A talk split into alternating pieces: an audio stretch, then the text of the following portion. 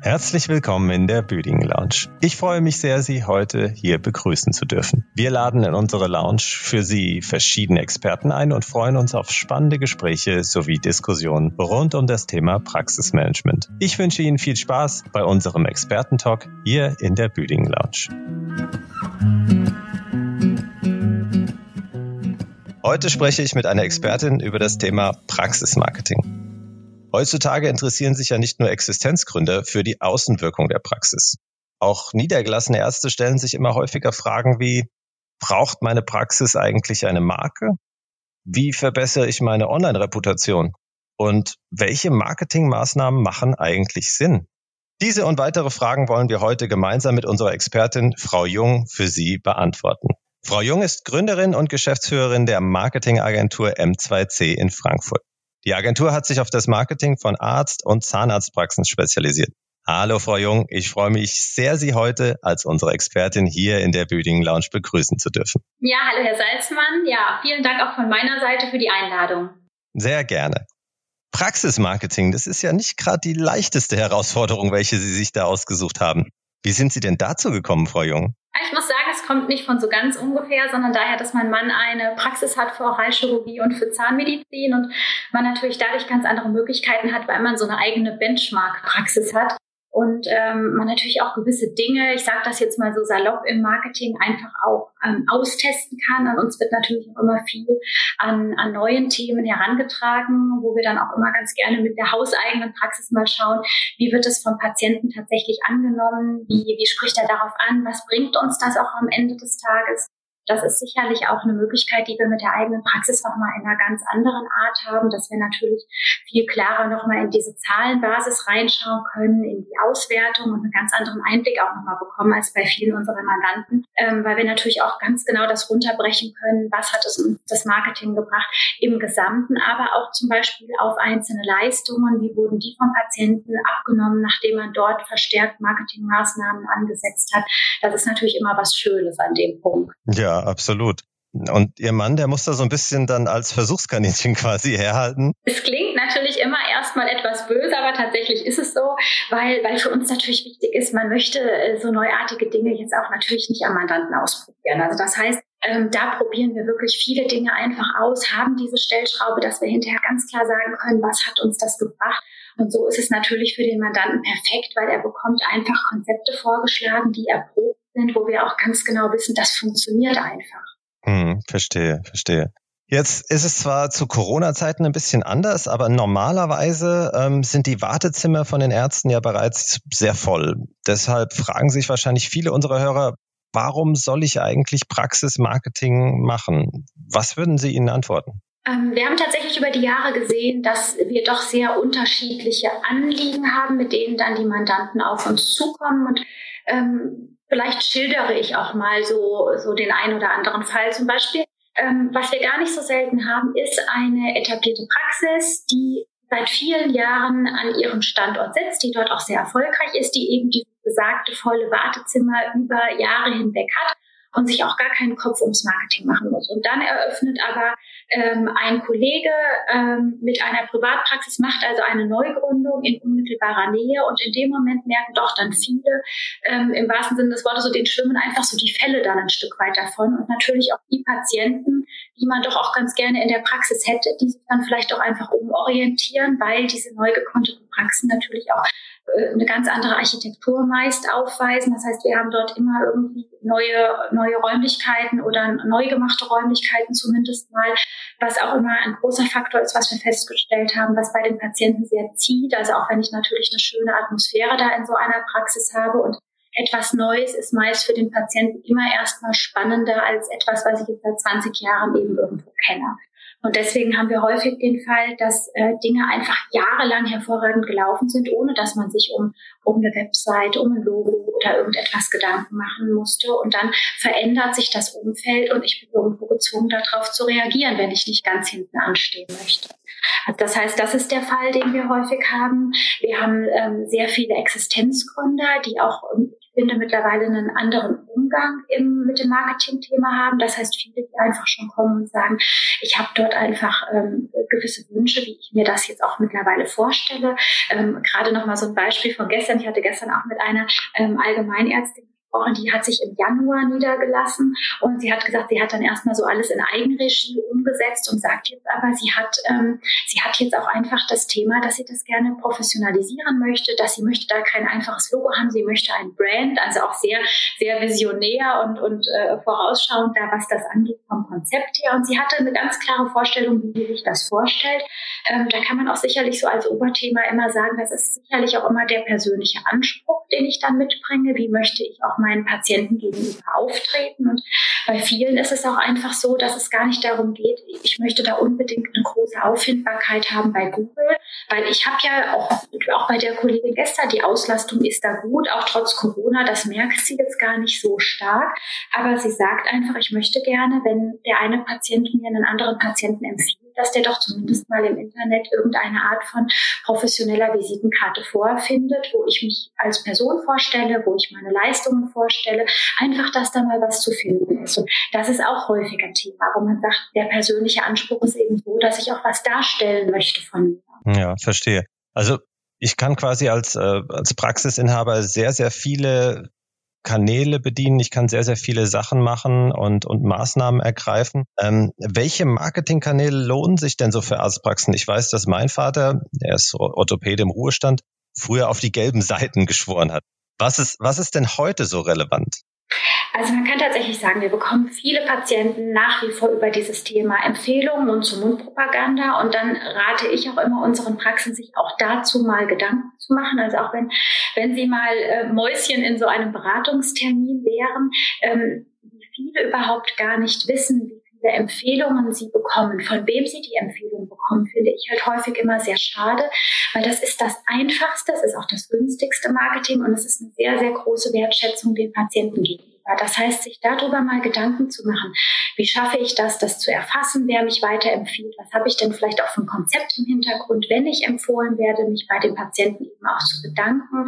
Das ist was, was ich immer einfach sehr schön finde, dass man sich das auch mal einfach ein Stück weit bewusst macht, weil das kostet, ist kein Mitteleinsatz und gar nichts. Das ist ein bisschen Fleißarbeit, aber es hat unglaubliche Auswirkungen, wenn ich in die Richtung einfach ein Konzept auch ähm, etabliere.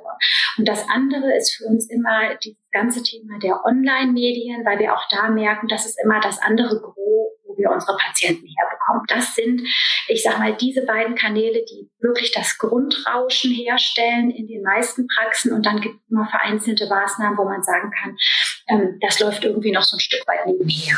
Ja, verstehe ähm, Online-Marketing und Empfehlungsmarketing. Ähm, wenn ich die beiden zusammentue, komme ich ja irgendwo sehr schnell zu dem Thema Bewertungsportale wie Jameda und so weiter online.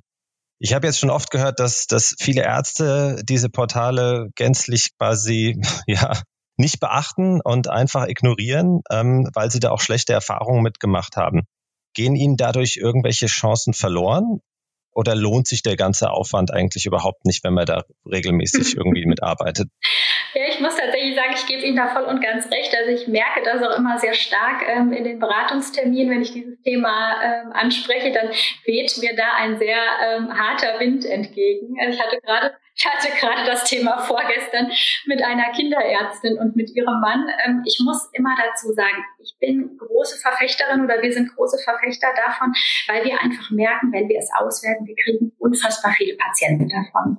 Ähm, unsere Mandanten und auch wir, wir haben sicherlich einen, anderen ähm, ja, einen anderen Blick darauf. Viele denken auch, das ist alles manipuliert, das ist gefaked, das höre ich häufig.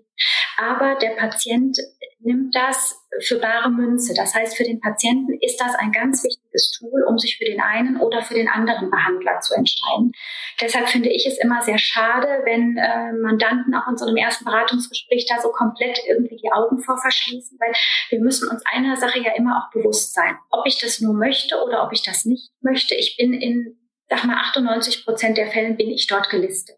Wir merken das selbst auch bei unseren Existenzgründern, die sich neu niederlassen. Das dauert vielleicht ein halbes Jahr, dann sind auch die da gelistet. Also selbst wenn sie sagen, wir möchten da nicht rein. Also Jan Meda hat da immer schon auch gerade seine Mittel und Wege, wenn wir jetzt mal von Jan Meda sprechen wollen. Und es ist einfach so, ich bin dort und man muss sich auch immer bewusst machen, die Bewertungen, die ihren Weg da reinfinden, das sind meistens die Patienten, die einfach nicht so glücklich mit uns waren, die unzufrieden sind ne, über sowas wie Zuzahlungen, die unzufrieden sind über lange Wartezeiten oder warten auf Termin oder was auch immer. Also die finden immer, kann man sagen, treffsicher ihren Weg da rein. Die, die zufrieden mit uns sind, die nach Hause gehen, die werden so Kollegen auch sagen, Mensch, danke und war super, aber die nehmen sich da nicht die Zeit und was und bewerten da. Das heißt, ich muss es schon aktiv forcieren. Das heißt, auch da wieder ist dieser Faktor Fleiß gefragt. Auch das ist für mich nichts, wo ich sage, das ist was, ich wurde jetzt auch mal vorletzte Woche oder wann wurde ich gefragt, man könnte ja auch solche Bewertungen kaufen. Was ich denn davon halten würde, da halte ich gar nichts von, weil jede Praxis hat genügend Fan und zufriedene Patienten, die man fragen kann und die man anregen kann, eine Bewertung ähm, dort abzugeben. Und das ist für mich immer der beste Weg. Also dieses Scheuklappenprinzip, da einfach zu sagen, das ist alles, ich sage das jetzt mal so salopp, das ist alles doof und damit möchte ich nichts zu tun haben. Ich finde, das funktioniert heute einfach nicht mehr. Ja, verstehe.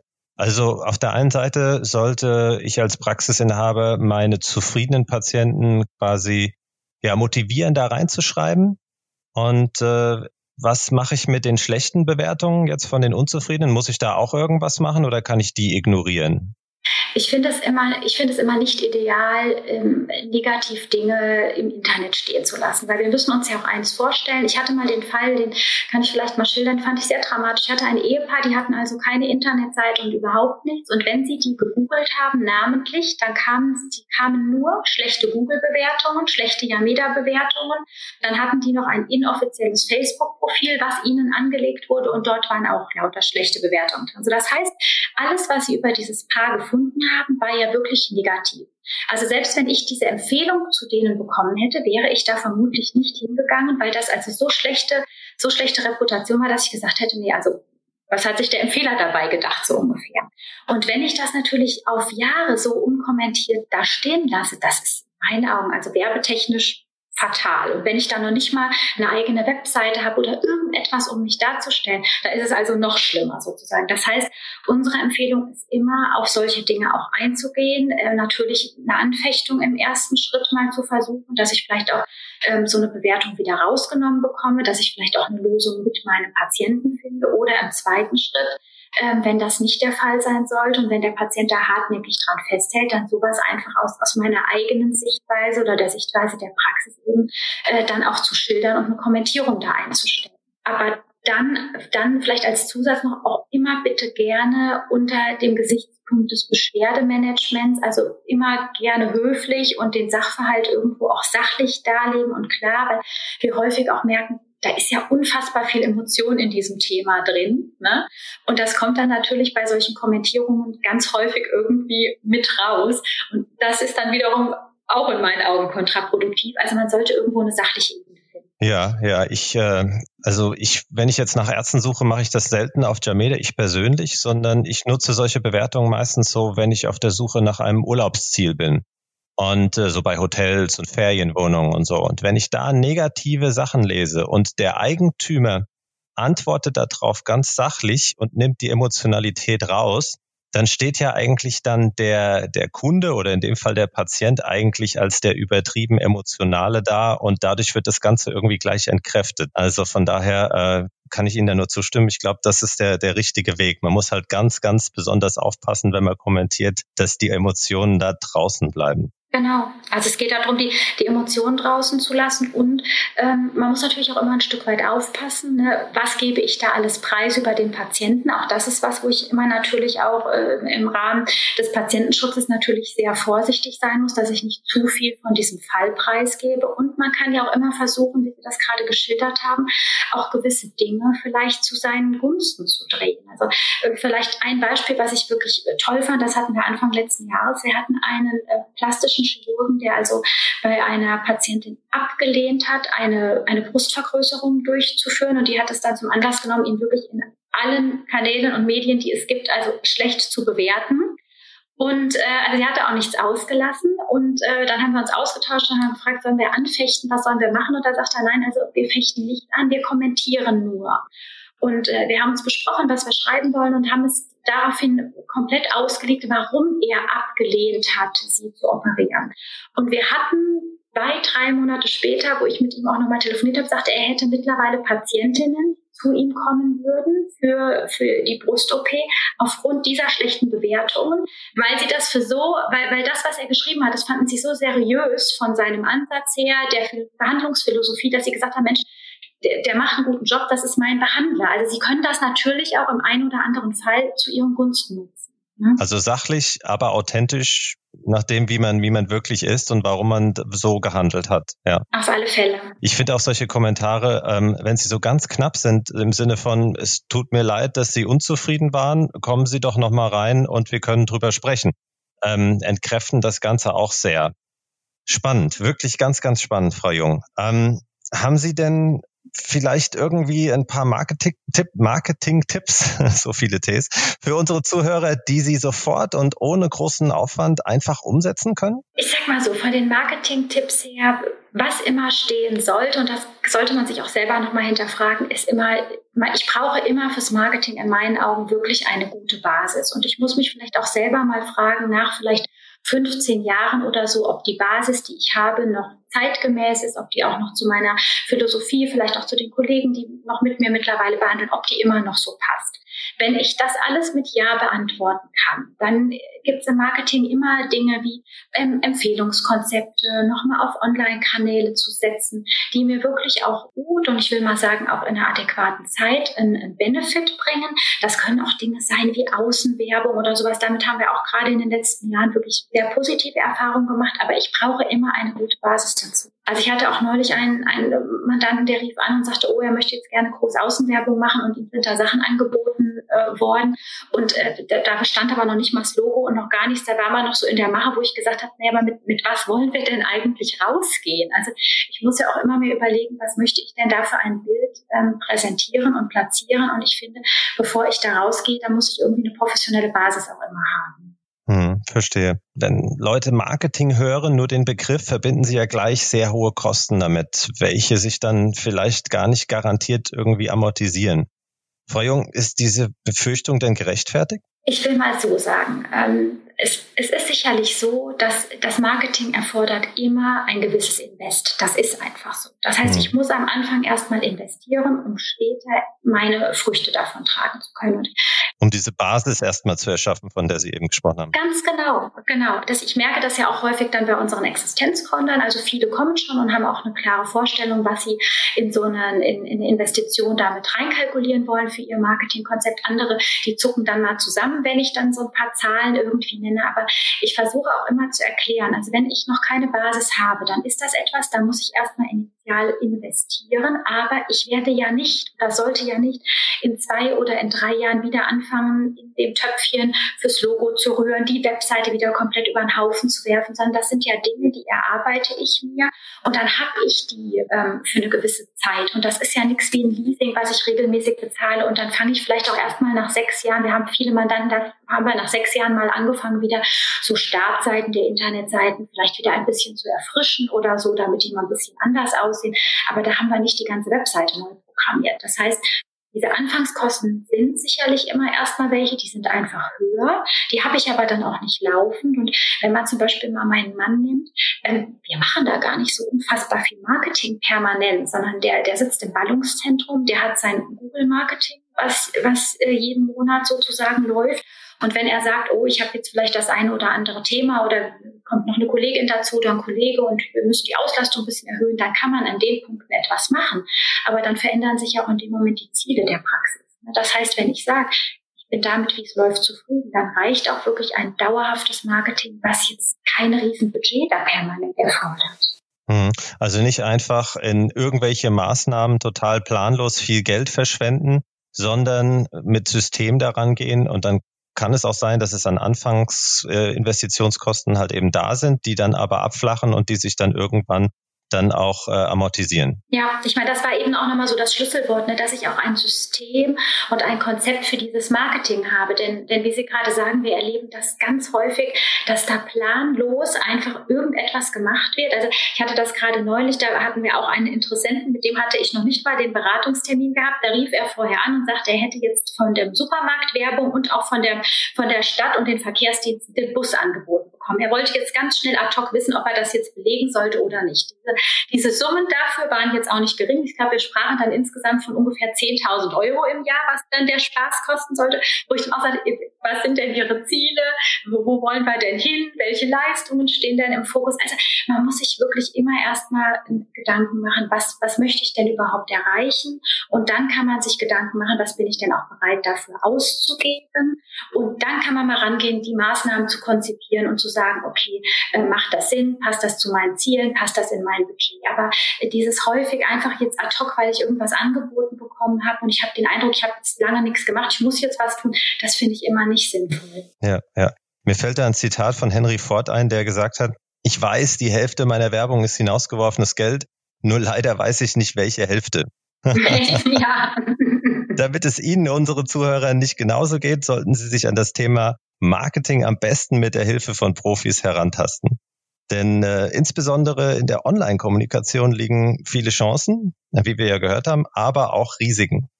Ich möchte mich ganz herzlich bei unserer Expertin Frau Jung bedanken. Vielen Dank, Frau Jung, dass Sie unseren Hörern einen Einblick in das spannende Thema Praxismarketing heute gegeben haben. Ja, vielen Dank, Herr Salzmann. ich freue mich, vielleicht hören wir uns irgendwann nochmal zu einem anderen Thema, vielleicht auch ein bisschen detaillierter.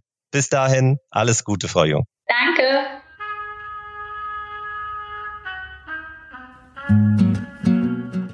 Ich hoffe, Ihnen hat die heutige Folge der Büdingen Lounge gefallen. Sollten Sie noch Fragen oder auch Feedback zur Büdingen Lounge haben, sehr gerne. Und zwar an lounge at büdingen-holding.de.